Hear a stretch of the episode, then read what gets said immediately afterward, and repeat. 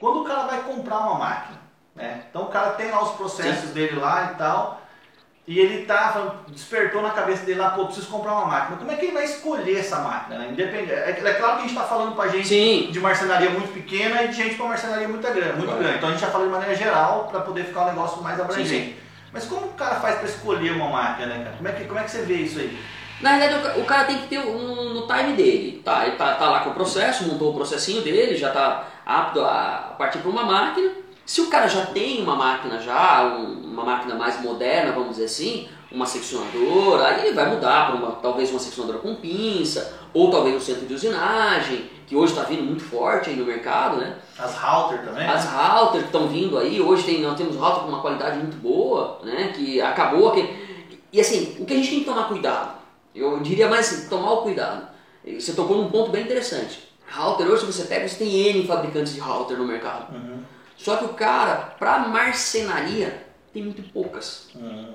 Duas, três, quatro no mercado que fabrica para marcenaria. Que sabe trabalhar para marcenaria. Porque a marcenaria, o cara que fabrica router, ele, tem ele faz uma coisa. Ah, eu vou fabricar uma router para o cara que trabalha com comunicação visual. Comunicação visual não precisa, não precisa de precisão. Uhum. Então o cara pega duas chapas de portão, vai lá, joga um, um e acabou, e consegue cortar. Cortar qualquer um faz. A se errar um milímetrinho fora não dele, faz não diferença, ele vai colocar lá ele. Agora é. marcenaria não, você errou, meu amigo. No final, é. você perdeu seu móvel. Então assim, o cara tem que se atentar a isso. Primeiro, o cara tem que buscar uma empresa idônea, né, no mercado, indiferente de qual empresa seja, mas tem que ser uma empresa idônea. Uhum. Né, e ele vê realmente que máquina ele vai, ele vai comprar em que tempo ele está nisso daí. Uhum. É, às vezes é muito mais fácil o cara comprar uma máquina, o cara que está começando, comprar uma máquina usada, trabalha por um tempo com aquela máquina, uhum. se capitaliza, conhece o, o produto e depois ele troca por uma máquina maior. Uhum. É, não adianta o cara ir lá, ah, eu tenho, eu sempre falo isso com os clientes,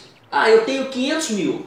Cara, não é que você tem 500 mil para investir em máquina você vai ter que gastar os 500 pau Tem que gastar os 500 pau a máquina. É muito mais fácil, às vezes, você comprar 100 mil, bem comprado, do que você. Testa o seu processo, adapta o seu assim, processo. Tem que se ficar muito atento. Porque o que acontece, cara? Eu sou representante. Tem muito representante que não está preocupado com a marcenaria. Sim. Que está preocupado em vender uma máquina. Sim. Então o cara vai lá e coloca uma máquina. Eu tenho N cliente que tem máquina parada.